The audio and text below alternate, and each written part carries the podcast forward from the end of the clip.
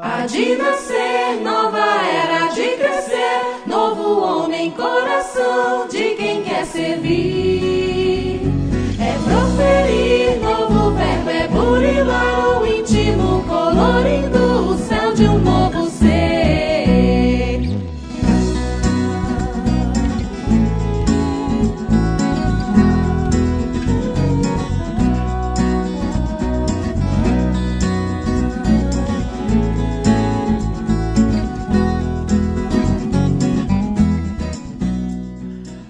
Olá pessoal, estamos iniciando mais um episódio do Pode Ser.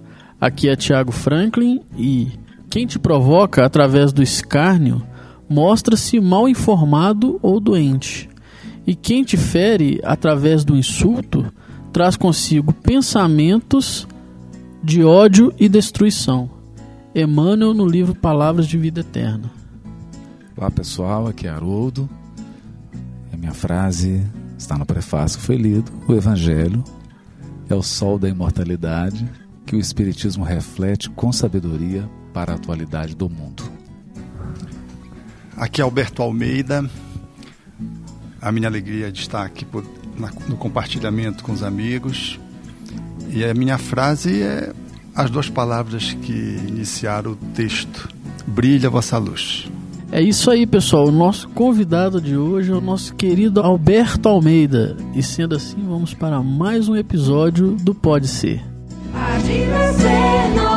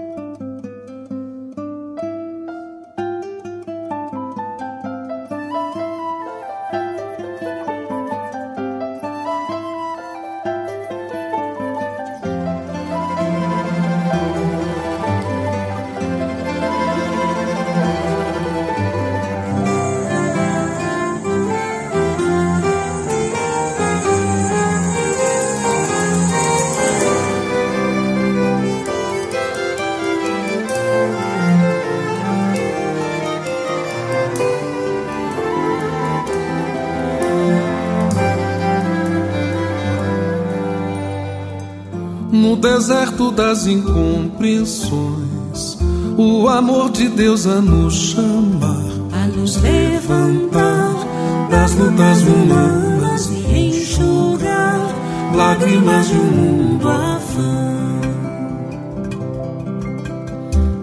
Em Damasco, um portal de luz, o inovidável tecelão vai se encantar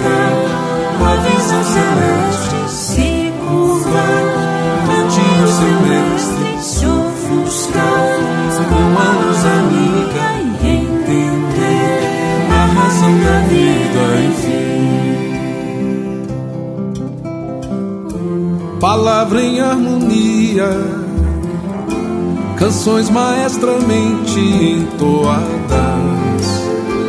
anjos de esferas sublimadas, ao clarão que ofusca o brilho do sol, compadecido, inspirado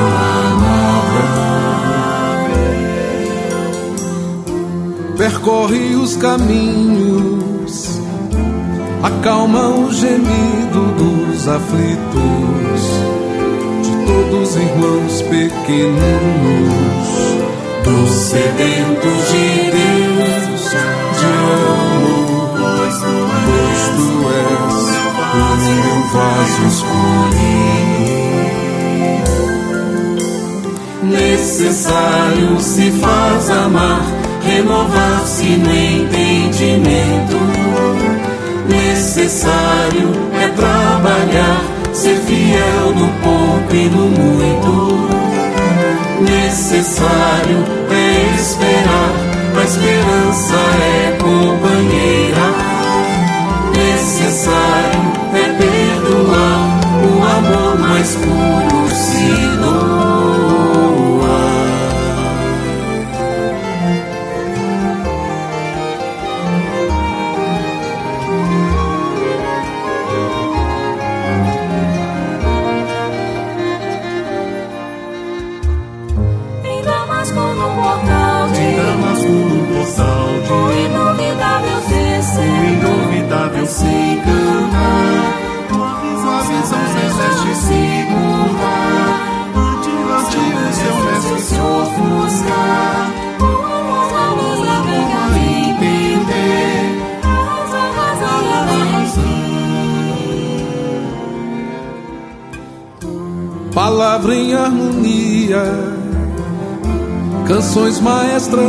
maestramente entoadas, anjos de esferas sublimadas, ao clarão que ofusca o brilho do sol, compadecido, inspirado percorre os caminhos, acalma o gemido dos aflitos, pequeninos, dos sedentos de Deus. de amor, pois tu és o meu vaso Necessário se faz amar, renovar-se no entendimento. Necessário é trabalhar, ser fiel no pouco e no muito. Necessário é esperar,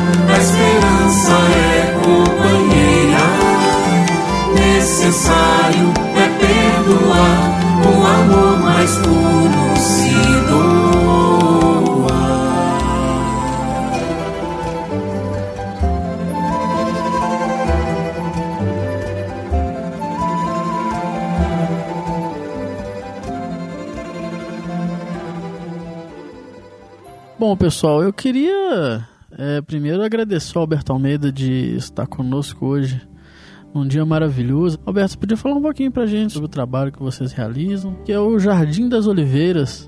É, o Jardim das Oliveiras é um, é um espaço de realização de um sonho que começou nas ruas, atendendo crianças de rua e que tinha o nome de Cruzada de Amor, inspirado numa página de Benedita Fernandes.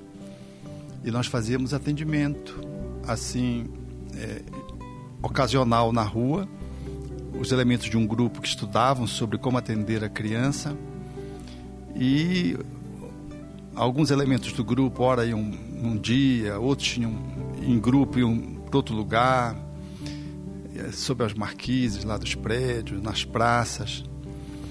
E ao tempo em que começávamos a aprofundar um estudo do Espiritismo em torno dessa perspectiva eh, do atendimento à criança e ao jovem socialmente carenciado, numa perspectiva mesmo de dar um sentido mais vivencial para aquilo que a gente já tinha quanto conhecimento, que era o conhecimento espírita. Então era um, uma necessidade de fazer uma vertente assistencial. E isso então foi se consolidando. A cada semana a gente se reunia, o grupo, para estudar e trazíamos desses encontros reflexões. Daí surgiu do Cruzada de Amor um chamado para atender uma instituição que estava em regime de carência, que atendia crianças abandonadas e que estava no estado de penúria. E nós fomos fazer o atendimento dessa instituição, que se chamava é, Jardim é, Grupo Espírita Irmã Rosália, e nós fizemos um casamento, na verdade, que nós fomos atender oito crianças que estavam abandonadas, no idealista espírita que desencarnou, e a mãe não, não dava conta de tocar nem a instituição, nem o acolhimento das crianças que estavam em completo estado de miséria. O grupo assumiu, atendeu as crianças, mas a instituição, para ser atendida, nós fizemos um movimento de emancipar aquela mãe e aquelas crianças, com compromisso de continuar auxiliando. Fizemos isso e assumimos a instituição e criou-se então, numa conjunção de nomes, o Grupo Espírita Jardim das Oliveiras. E aí o grupo constituiu uma base de funcionamento. E ele hoje se situa na periferia de Belém que é onde morava essa senhora e é onde funcionava essa instituição de periferia, essa instituição espírita. E lá a gente atende famílias. Porque quando a gente atende a criança, a criança volta para casa e a gente perde muito do nosso investimento, mesmo se dá com o jovem. Então, para que o atendimento seja mais efetivo e tenha menor, maior ressonância, o ideal é atender a unidade familiar. Nós tínhamos essa compreensão.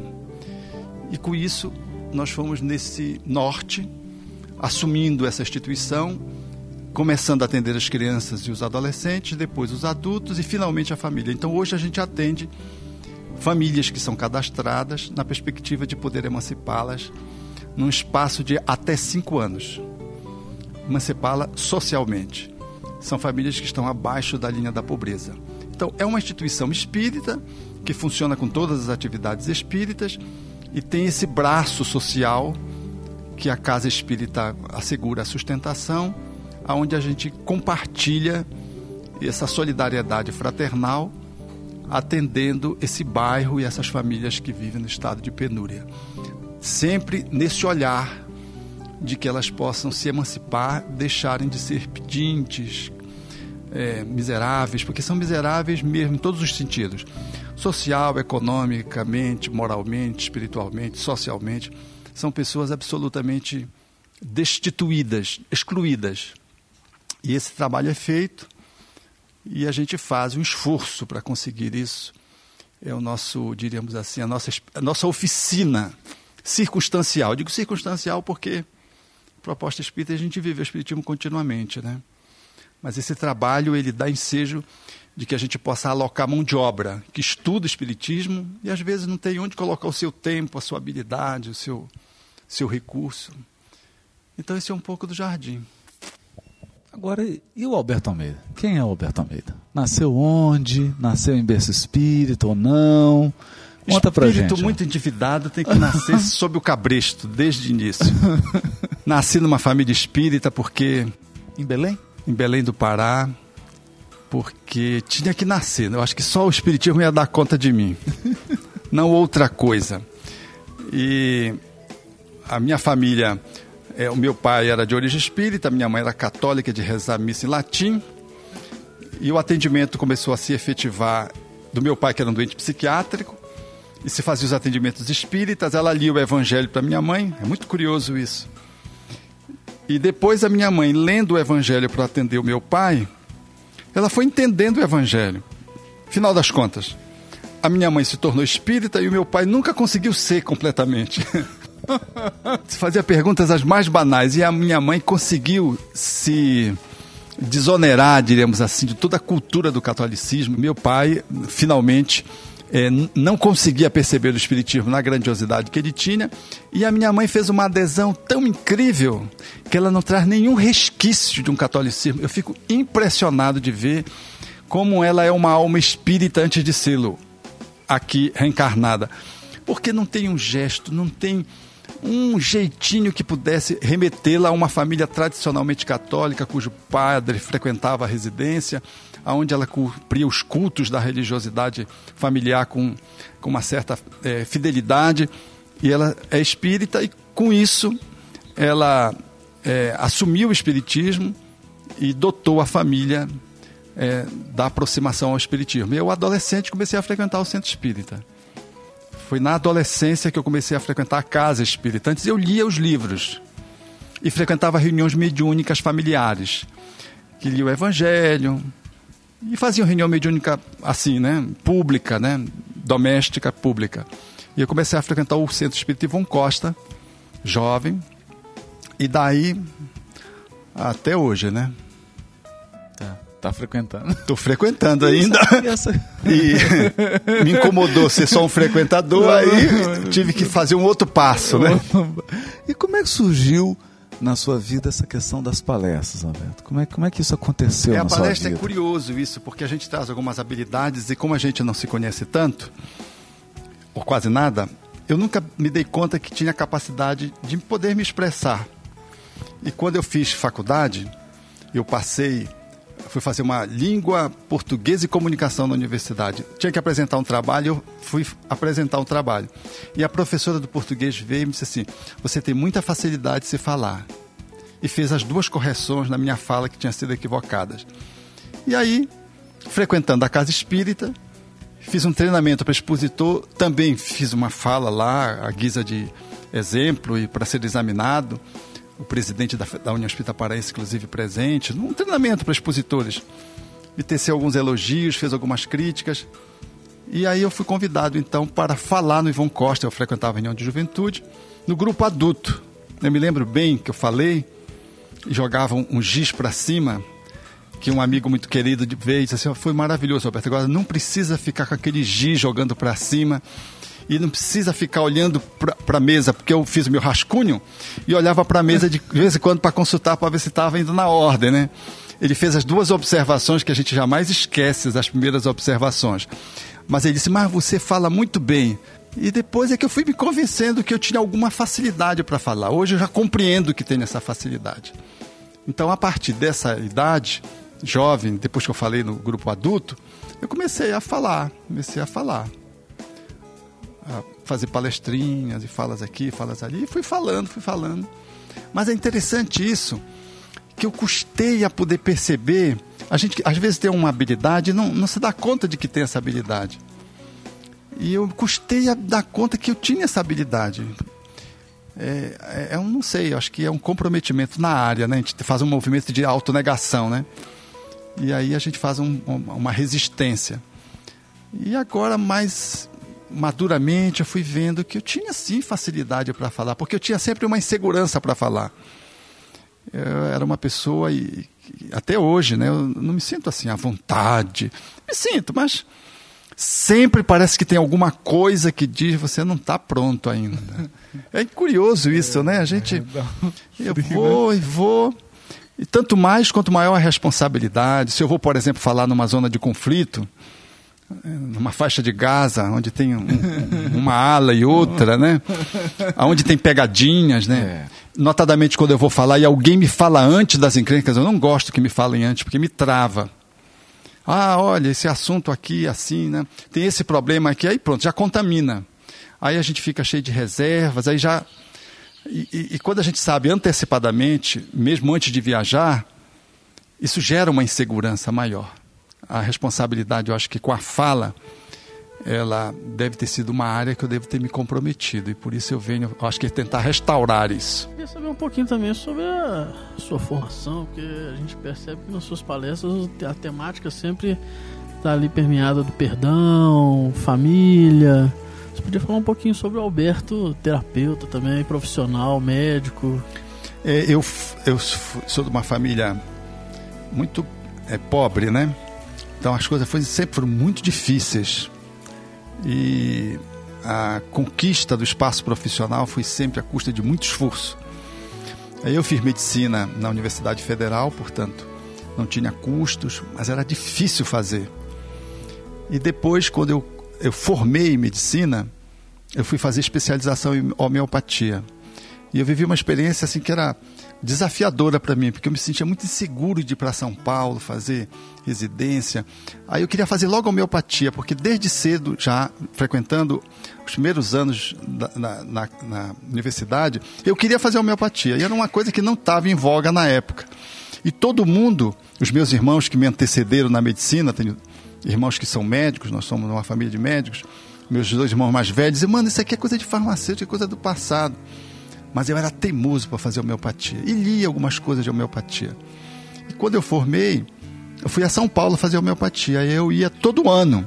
E eu li Paulo Estevão indo para São Paulo, no, na Belém, Brasília. Eu ia e voltava lendo Paulo Estevão e preparando o encontro para atender os jovens, que era, o tema era Paulo Estevão, o livro Paulo Estevão. Então eu passei um ano, um ano, era uma semana na estrada a metade da semana eu chegava em São Paulo, fazia o curso no fim de semana e voltava a outra metade da semana. Era uma semana, porque não tinha dinheiro, né? No segundo ano de formação eu já pude ir de avião. Aí eu trabalhava certinho para ir de avião. Um amigo me hospedava e eu fazia o segundo ano de homeopatia.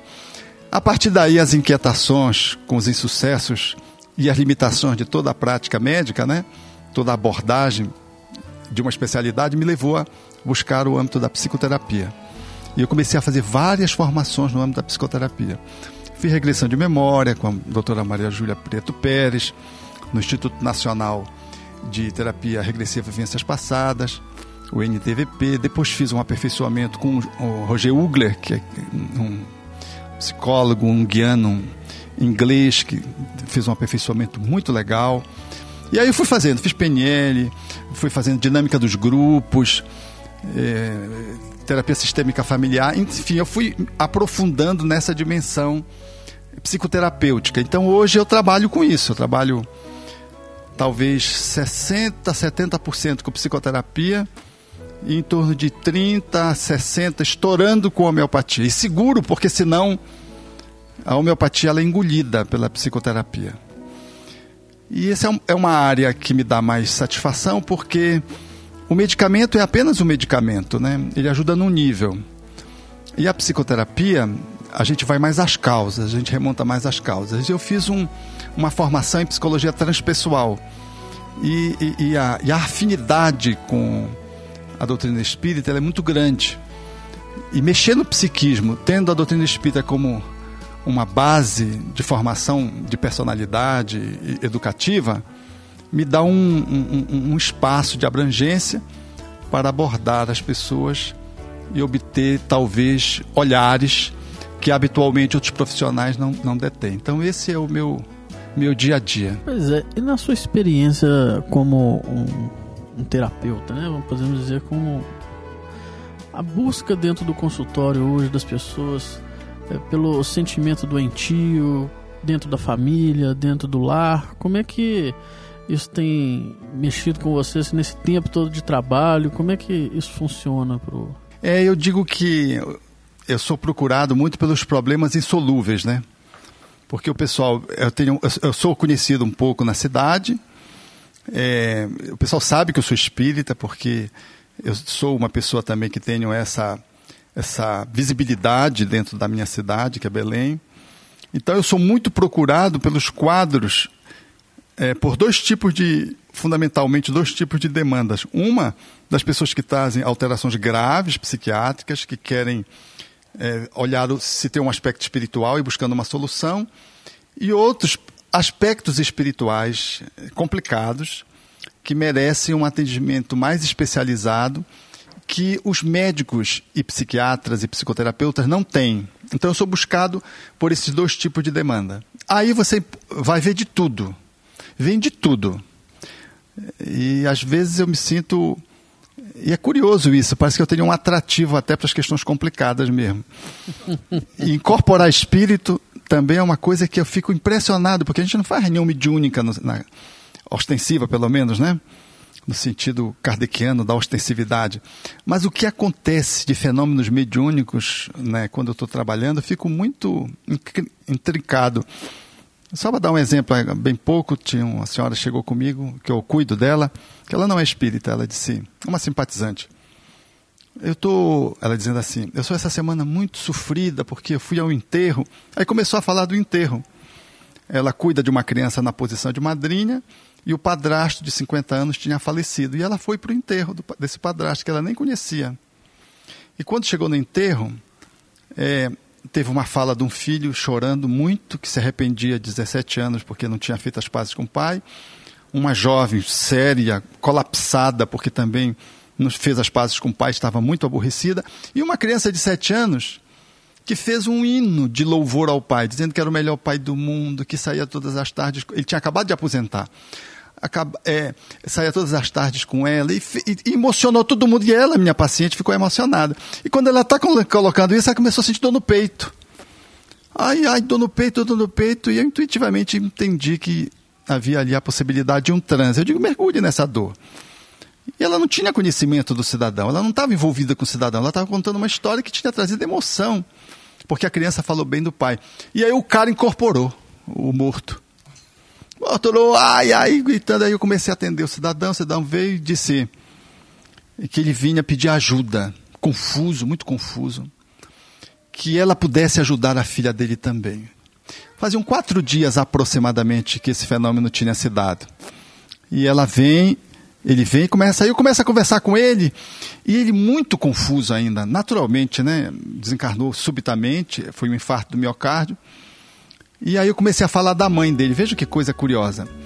Eu disse, puxa, aí você é, é, deve ser acolhido e tudo. Aí eu não sei porque eu falei da mãe, ele pegou e disse assim: É, foi ela que me trouxe aqui. E falou assim com um ar de desdém. Eu peguei e disse: Mas qual é o problema da sua mãe? Ah, eu não suporto ela, não sei o quê. Mas trouxe ele, ele não suporta. Ah, bem, conclusão, fizemos uma fala, fomos encaminhando. Ele muito agoniado, atordoado, foi embora. Minha paciente saiu. Na outra sessão, ela disse: Doutor, eu fiquei encrencado com aquilo que aconteceu comigo. Eu fui pesquisar. Eu fui pesquisar porque aquilo foi muito estranho. E eu fui saber, isso, o senhor sabe, doutor, que aquilo não é verdade mesmo? Aquele cara tinha perdido a mãe. E ele não suportava a mãe, porque a mãe, quando teve ele, deu para a irmã dele criar. E ao dar para a irmã dele criar, ele nunca conseguiu perdoar a mãe. E a mãe morreu e ficou encrencado. Ele não perdoou a mãe. Então a referência que ele fez para a mãe era veraz. E a mãe veio atendê-lo do lado de lá, veio fazer o parto às avessas, né? E esses, esses fenômenos acontecem muito comigo dentro do meu espaço de trabalho, nesse âmbito da psicoterapia, que me dá assim, muito, muita riqueza. Porque quando a gente lê a literatura espírita, a gente vê que os espíritos arrumam a teoria, mas a prática é muito mais complexa. Ela é muito mais engenhosa. E o trabalho que os espíritos têm de trazer os casos, as análises, notadamente André Luiz, Maria Flamengo de Miranda, eles arrumam didaticamente para a gente entender melhor. Mas de que o ser humano ele é muito, tem muito mais entranhas, muita mais, muito mais interfaces. E eu tenho a possibilidade de ver isso todos os dias nessas ocorrências e mergulhos no inconsciente profundo, através da terapia de regressiva de vivências passadas, por exemplo. E isso me dá, é, diríamos assim, uma experiência de vida para mim, pessoalmente. E eu reforço meu conhecimento espírita. E isso me dá mais. dilata a minha fé. Porque é uma vivência, eu vivo a vivência que o outro traz, né? eu compartilho com ele. Então são experiências muito enriquecedoras. De modo que o meu trabalho, o meu trabalho é muito gratificante. Eu trabalho muito e viajo, quando eu digo que eu viajo, eu descanso. Porque eu mudo de atividade, né? E, eu- e como eu viajo frequentemente, a mudança ela causa um certo descompressão de uma área e vai para outra, né? Mas eu faço o que amo, então é, é- parece que a gente não. Eu nem. Quando o pessoal fala que um trabalho como castigo, não é aquela visão mais lá da Idade Média, né? Para mim o trabalho não é isso. Eu tenho uma profunda vocação para aquilo que eu faço, adoro o que faço. Às vezes me excedo, eu me dou conta, às vezes que eu estou me excedendo, porque eu estou cansado, o corpo está cansado. E eu tenho que botar limites, que é alguma coisa que eu tenho aprendido há bem pouco tempo, botar limites. Eu aprendi que o repouso é uma lei da natureza. Não é só o trabalho. Que os espíritos era Kardec, o livro dos espíritos, aquilo é veraz. Quando a, a, a, a vitalidade ela vai escoando, ela vai minguando, a gente vai percebendo que a gente precisa ter mais bom senso para poder lidar e administrar as energias físicas. Porque a minha cabeça, eu não tenho a idade que eu tenho. Eu vou fazer 60 anos agora, em julho. Eu, eu, eu entrei uma crise agora. Fez um ano que entrei uma crise. Não, vou fazer 60 anos. Quer dizer, eu, eu entrei em crise não é porque de 60 anos. Eu pensei, quanto tempo mais eu tenho de vida? Eu tenho, acho que tenho mais uns 15 anos só. É, Eu só tenho 15 anos e comecei a entrar em crise. Não é possível que eu só tenho 15 anos, como se eu fosse um adolescente, entendeu? Que tivesse que fazer uma vida inteira. Só 15 anos. Olha, eu passei um ano digerindo esse insight de que eu mais ou menos vou viver uns 70 até 75 anos e que é muito pouco. Quer dizer, eu não me sinto com o corpo que eu tenho, né? A minha alma é mais jovial. E aí o corpo já não é mais do, de um jovem, já não. Ele já começa a dar sinais de falência. de 60 anos, né? Alberto, agora uma, uma pergunta de companheiro de exposição, né? De alguém que chegou bem depois de você e tudo, né? Qual que foi a linha que você elegeu para você na exposição? Porque a gente sabe que não dá conta de abarcar tudo, né? Que a doutrina é de uma amplitude e exige um aprofundamento e a gente vai percebendo que cada, cada um elege um aquele tema, né? A sua especialidade e acaba desenvolvendo. É, embora a gente faça ideia, a gente que está de fora faça uma ideia, né? eu queria ouvir o Alberto Almeida falando do Alberto Almeida. Né? O que que você, quando você sobe, assim, o que que você pretende? É, onde você quer chegar? É, quais são as, aqueles caminhos que você escolheu para pisar, para levar para as pessoas? A gente queria ouvir isso de você. É, eu, ah, eu gosto de pensar sistemicamente. É um, eu tive um, um, companheiro que me foi uma referência doutrinária na qual eu me inspirei muito. Foi Mário Barbosa. Mário Barbosa era um assistente social. E ele foi de quem eu mais me aproximei para aprender doutrinariamente. E o jeito de Mário Barbosa funcionar, espírita, um profissional de renome nacional na área da sua militância profissional e espírita desde berço, ele tinha um olhar sistêmico. E o foco dele era o foco que envolvia as relações sociais. Então envolvia necessariamente o ser humano.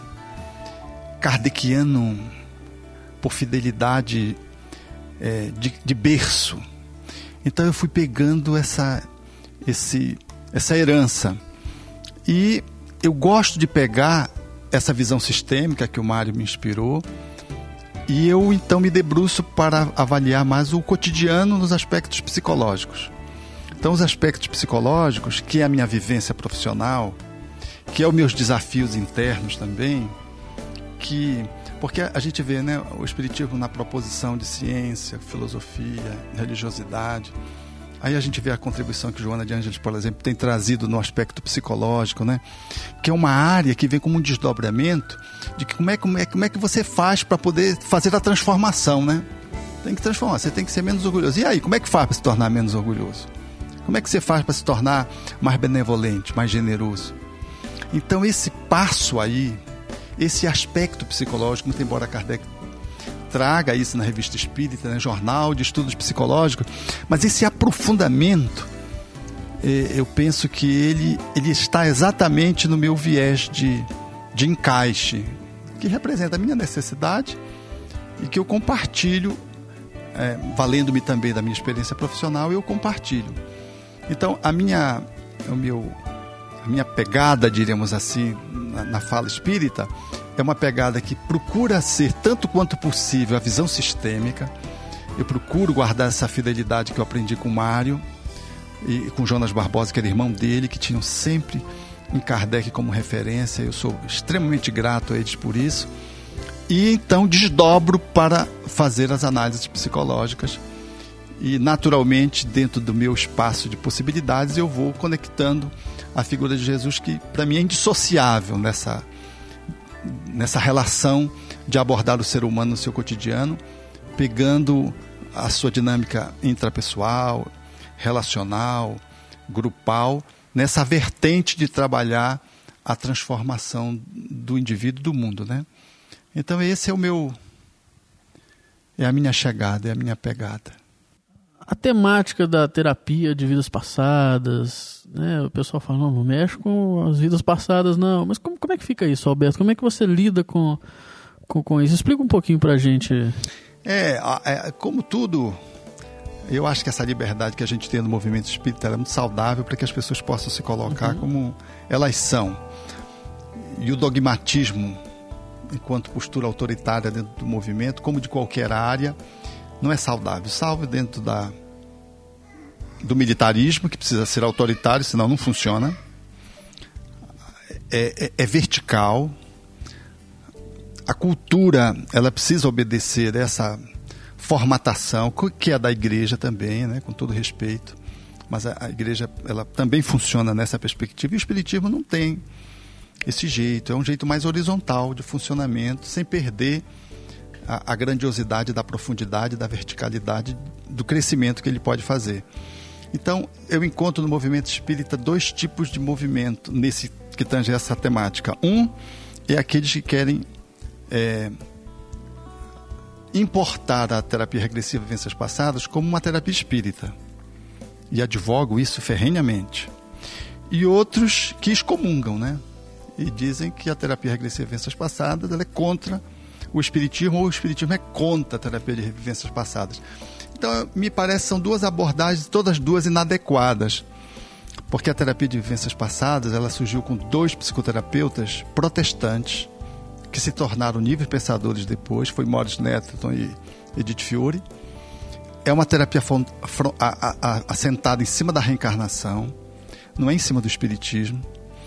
O espiritismo é de modo algum pode se equivaler a uma abordagem psicoterapêutica, não tem, o nível de abrangência é outro, o, o, o, o mote do espiritismo é outro. Então, nem o espiritismo reclama para si a terapia regressiva, como não reclama nenhuma outra abordagem como sendo sua, e, e nem a rejeita, porque a gente faz o caminho com a ciência. O caminho é de par com o progresso. Então, quando Kardec propõe de que a, a jornada deveria ser conjugada, ou seja, de que o espiritismo e a ciência caminhariam de mãos dadas, para e passo, ele dá esse sentido de progressividade, de interlocução. Então eu acho que o Espiritismo faz uma interlocução. Porque se nós andamos com dois pés, nós estamos vivendo um processo emergente de vivências passadas. Porque a gente só é bípede porque a gente traz o passado bem presente. Não, eu fico imaginando assim, o que, que não seriam das reuniões mediúnicas, né? Não, se não é uma terapia de vidas passadas, né? Na, terapia, na reunião mediúnica, por exemplo, eu vivi uma experiência de pesquisa nessa área, pesquisa pessoal. Eu comecei a usar a regressão como uma, uma abordagem. E o que é que acontecia? Às vezes eu fazia uma intervenção e o espírito regredia. E às vezes era fecundo a resposta. Às vezes eu queria fazer regressão do espírito e o espírito não conseguia regredir. Ele não regredia e dizia para mim: Não, não vou regredir. Eu queria re- induzir, ele não ia. Às vezes eu regredia e não era bom. Então eu fui vendo que tinha, eh, pegando um pouco a experiência do Hermínio Miranda, eh, num jeito tupiniquim, eu fui fazendo testes, né? Então eu fui vendo que, como na abordagem psicoterapêutica no campo da humanidade, também na área mediúnica as coisas não funcionam dentro de uma bula. Aonde, bem, paciente, tá, vamos regredir todo mundo aqui. Não funciona. Então, a regressão, ela é um recurso que você pode usar, ou os espíritos por si mesmo podem usar e usam por conta própria, né? E às vezes a revelia do esclarecedor, do cuidador, do terapeuta espiritual que está ali conversando com o espírito, médico esclarecedor. E às vezes a gente sente-se né, é, inspirado para fazer a regressão no espírito, e eu faço isso. Pontualmente, circunstancialmente, quando sinto que é necessário fazer isso. Quando o diálogo encaminha para isso e eu sinto intuitivamente que vai ser bom. E aí eu passei a acertar mais. Porque eu, eu saí daquele campo de experiência, porque era uma experiência mesmo, estava fazendo uma experimentação. Fazia regressão em todos no primeiro momento, depois comecei a perceber que alguns não regrediam e perceber que, perceber que alguns que regrediam não se beneficiavam, como eu achava que poderia se beneficiar. É exatamente como é na psicoterapia tradicional de consultório. Há bem pouco um cidadão chegou querendo regredir, mas ele queria regredir para ter elementos para poder se vingar. Ele não queria ser terapeutizado, ele queria um cúmplice para cometer os crimes. Então, como qualquer outra abordagem, tem indicações, contraindicações e limitações. Tanto a abordagem psicoterapêutica na academia, como tem dentro da reunião mediúnica. Os espíritos sabem que eles vão regredir ou não vão regredir. Às vezes a revelia do esclarecedor ele regride a pessoa e a pessoa se beneficia, o espírito se beneficia. Então, eu entendo que a regressão ela faz parte na reunião mediúnica como uma das estratégias que os espíritos podem utilizar. E se o esclarecedor tiver essa habilidade, eu não aconselho. Mas se o esclarecedor tiver esse, esse fundamento, ele pode até usar, se ele tiver conhecimento, tiver essa habilidade técnica. Mas eu faço treinamento para esclarecedores, né, os cuidadores de espíritos, e eu faço menção, mas eu não recomendo porque eu entendo que é uma coisa muito delicada. Eu acho que só aqueles que têm mais experiência, que têm algum tipo de espaço interno, às vezes uma retaguarda espiritual, dão conta de poder fazer uma imersão usando essa ferramenta para ajudar o espírito. Não sei se ficou claro. Ficou claro sim, com certeza. Ficou muito bom. E, e Alberto, e quais são. Você está falando aí, pô, estou com 60, né? Quais são os projetos? O que, que, que, que o Alberto Almeida ainda quer construir? Né? Porque a gente sabe que você já tem um nome, tem um trabalho reconhecido, sério. estabelecido, né? E vai chegando esse momento em que você mesmo está dizendo, vai começando a ficar mais seletivo, né? O alvorecer vai chegando. De novas perspectivas. De novas. Porque o crepúsculo se aproxima. um ciclo vai se fechando. Né? O que que, o que, que você está buscando? O que, que você ainda gostaria de fazer? O que, que você gostaria de deixar enquanto trabalho? Assim? Eu tenho muitas coisas que eu acho que 15 anos não dá. Esse aqui é o problema. Acho que daí foi a Nós minha vamos ter que pedir frustração. uma moratória. Nós vamos ter que pedir uma moratória aí nesses 15. Rapaz, eu acho que essa foi a minha frustração. E outro dia eu estava em casa, não, mas se eu desencarnasse hoje, reencarnasse imediatamente no ano que vem, fiquei pensando que daqui a 15 anos eu podia já estar tocando o barco para tudo que eu projeto. Gente, isso me deu uma alegria de, é impressionante, né? Como se fosse fácil assim, né? Simplesmente assim, né? Mas eu, qual criança, né, brincando com seus próprios pensamentos, eu fiquei vendo, poxa, mas se eu desencarnasse, eu reencarnaria. E daqui a 15 anos eu. Agora, eu não digo, não posso deixar de dizer que o detalhe é reencarnando numa família espírita, né? É verdade. E, e prefer- preferencialmente no Brasil, né? Eu gostaria de voltar ao Brasil, né? Gostaria de. Não sei, é, eu acho que é mais a minha necessidade É. é, de ser atendido do que atender, né? Mas então, eu tenho muitas coisas que eu penso em, em fazer que eu não sei se vai dar tempo. Mas o meu compromisso é fundamentalmente é me tornar uma pessoa melhor, que eu acho que o que eu posso fazer de melhor pelo espiritismo é me tornando uma pessoa melhor. E eu acho que esse é o mais difícil. E é um projeto que não tem tempo. Segundo, eu tenho um compromisso com o Jardim das Oliveiras, que é a minha base de, é, de atuação. São os meus cúmplices da fraternidade local, né? Então, o Jardim das Oliveiras é um, é um espaço legal, gostoso. A gente vê as pessoas crescendo, né? É, alguns falecendo pela polícia. né? Você vê essa contradição, quantos você está conseguindo, que investimento você está conseguindo fazer, o quanto você está conseguindo obter de volta, né? Então, tem essa coisa do Jardim das Oliveiras. E tem uma série de projetos assim. Eu, estava ouvindo, tu falando agora, né? E estava lembrando que nós estávamos num projeto do Jardineiro Net. O Jardineiro Net era mais ou menos esse negócio aí, mas eu já vi que é tão complexo e tão.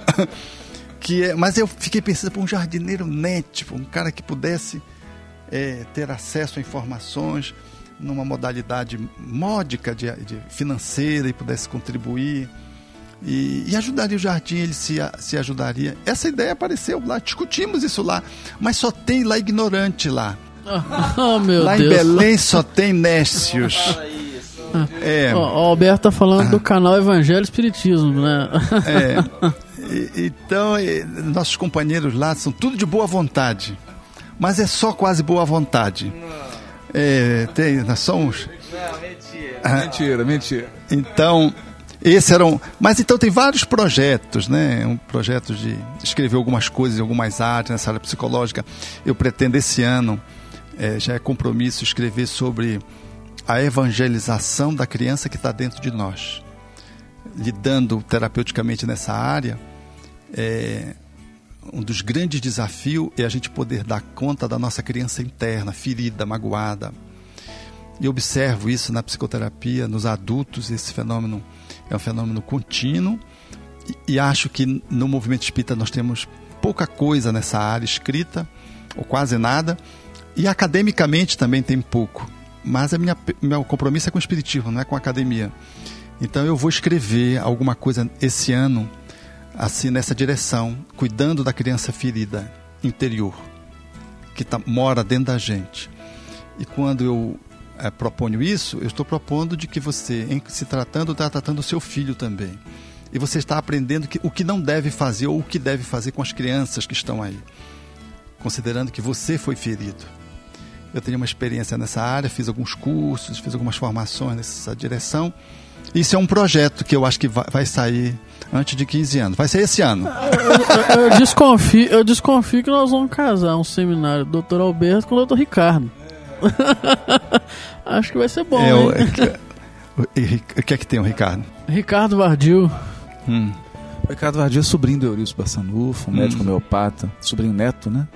Homeopata em Belo Horizonte. E ele, ele trabalha com homeopatia e acabou tendo um grande número de atendimentos a crianças. Hum, Mas é aquela história, né? Vem a criança e você vê que a encrenca está nos pais, né? é verdade. Geralmente, né? A maior parte da encrenca está nos é pais. verdade. E aí ele acaba tratando a família. E ele escreveu um livro chamado Pedagogia da Virtude, muito interessante, que trata dessas relações da educação. E, e está no canal produzindo uma, uma série. Ele tem uma casa lá em Belo Horizonte, tem um fogãozinho de lenha, uma coisa bem gostosa. Então ele grava lá no fogão de lenha. então. E agora a gente está doido para ter o Alberto Almeida no canal Evangelho Espiritismo falando para gente dessas coisas, né? É, eu acho que a criança, a evangelização da nossa criança interior é uma emergência. Eu vejo todos os dias isso e é duro, é duro. E eu penso que a gente precisa se abrir nesse processo de autoevangelização, de facilitar que as crianças possam ir a Jesus, mas não só as crianças que estão fora, as crianças que estão dentro da gente. Elas estão sitiadas. E facilitar isso é uma proposição que eu pretendo fazer, é, fazendo a, a interface com a visão espírita. Esse é um projeto que eu acho que vai sair. Aqui é o Júlio Corrade, a gente não se apresentou com frase no início, mas a gente está gravando aqui o podcast. Isso me lembrou, Alberto, não sei se você conhece uma música do Milton, com acho que com Fernando Brant, que fala, né? Há um menino, há um moleque morando sempre no meu coração. Quando o adulto balança, o menino vem e me dá a mão. Isso. E essa letra, né? Vamos ver se a gente coloca aqui pra gente lembrar, mas ela fala muito disso, me lembra muito isso. Quando é, eu, fui trabalhar no convite de formatura de minha irmã, em pedagogia, e quando eles me pediram para fazer o convite, eu tive a ideia de colher as fotos de todas as pedagogas é, na idade de formandas e delas crianças. E coloquei elas cuidando delas mesmas. Montei uma, uma Que foto. beleza. Que E- beleza. E, quando, e foi uma surpresa para os pais quando eles escolheram o convite e diz as, as alunas que foi uma choradeira só. Como pedagogas, elas deveriam cuidar da criança que elas foram, não é? Dentro. E elas mesmas se emocionaram, porque umas estavam no balanço e eu coloquei elas do lado do balanço, cuidando. Outras eram bebês, eu coloquei elas no colo delas mesmas. E isso foi muito emocionante. É, você fez intuitivamente, talvez, uma intervenção psicoterapêutica, porque a gente faz isso em consultório. A gente faz a pessoa colocar-se nos braços. Ou faz com que ela, como criança, abrace o adulto que ela é hoje, né? É, é colocado na posição de uma outra pessoa, no imaginário, ou de uma outra pessoa fisicamente que a representa. Então eu fiz um trabalho, uma formação que se chama Constelação Familiar, inspirado em Bert Helling, né? E também a criança ferida, a criança interna, ela é muito acolhida nessa técnica. E a gente usa muito isso, isso que você trouxe, é, nos remete a esse olhar. São intervenções e por isso elas choraram. Porque o pedagogo é aquele que conduz, né? É, a- o pedagogo precisa conduzir a sua criança interna para que ela possa se integrar ao adulto e possa se transformar numa criança dourada, contaminando o adulto positivamente. Ô, gente, que bate-papo gostoso, mas infelizmente o Alberto tem que pegar um voo e já estamos em cima da hora. A temperatura está começando a cair um pouco aqui em Curitiba e ele está sentindo falta daquele calor de Belém. Então ele vai sair agora para pegar o avião e a gente vai ficar com aquele gostinho de quero mais para um próximo episódio do Pode Ser. É isso aí. Pediu ao Alberto para deixar uma palavrinha final para os nossos amigos. Eu quero deixar a minha alegria de poder partilhar com amigos que a gente já conhece há algum tempo e, e poder estreitar na convivência e poder dizer de que nós estamos fazemos parte de uma minoria que pretende ser é, não sei se eu ousadia dizer fermento, né? Mas ser uma, um- uma minoria agitada para fazer o bem, É, é, no sentido de um movimento através do qual a gente possa efetivamente estabelecer algumas diferenças. Eu quero agradecer aos amigos, ao carinho com que fui acolhido e poder dizer de que nós estamos juntos. Não obstante eu esteja lá no norte, vocês no centro-oeste e no sudeste, e muito embora o sol lá seja mais brilhante, e é lá que tem o açaí, mas na verdade vocês têm o frio que dá um sentido de gostoso para poder manter o açaí nas viagens É. longas e manter o seu sabor. E nós temos as montanhas do Sudeste que nos faz pensar no divino, porque elas apontam para o alto. Então, meu carinho e meu abraço. É isso aí.